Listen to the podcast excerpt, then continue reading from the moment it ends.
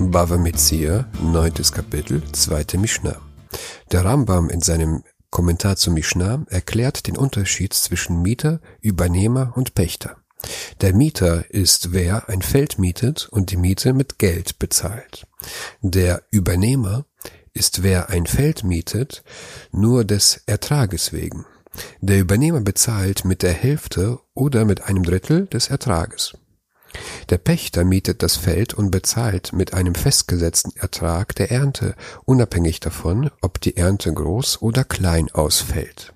Sagt die Mishnah, Hamekabel Sadeh Chavero, wenn jemand von seinem Nächsten ein Feld übernimmt, als Pächter oder Mieter, Vehi Beit Hashlachin, und es ist ein Bewässerungsfeld.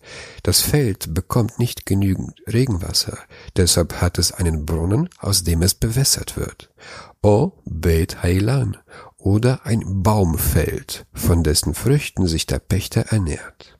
Yavash Hamayan, Venikzaz Heilan, sind die Quelle ausgetrocknet oder die Bäume umgehauen worden, Eino Menakelo min Chachoro, so darf er ihm von der Pacht nichts abziehen.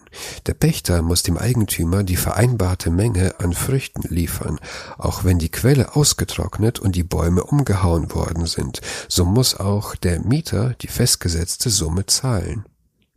אם אמר לו, חכור לי שדה בית השלכין זה, או שדה בית האילן זה, יבש המעיין ונקצץ האילן, מנקה לו מן חכורו. Wenn er aber zu ihm gesagt hatte, verpachte mir dieses Bewässerungsfeld oder dieses Baumfeld, so kann er, wenn die Quelle austrocknet oder die Bäume umgehauen worden, ihm von der Pacht abziehen.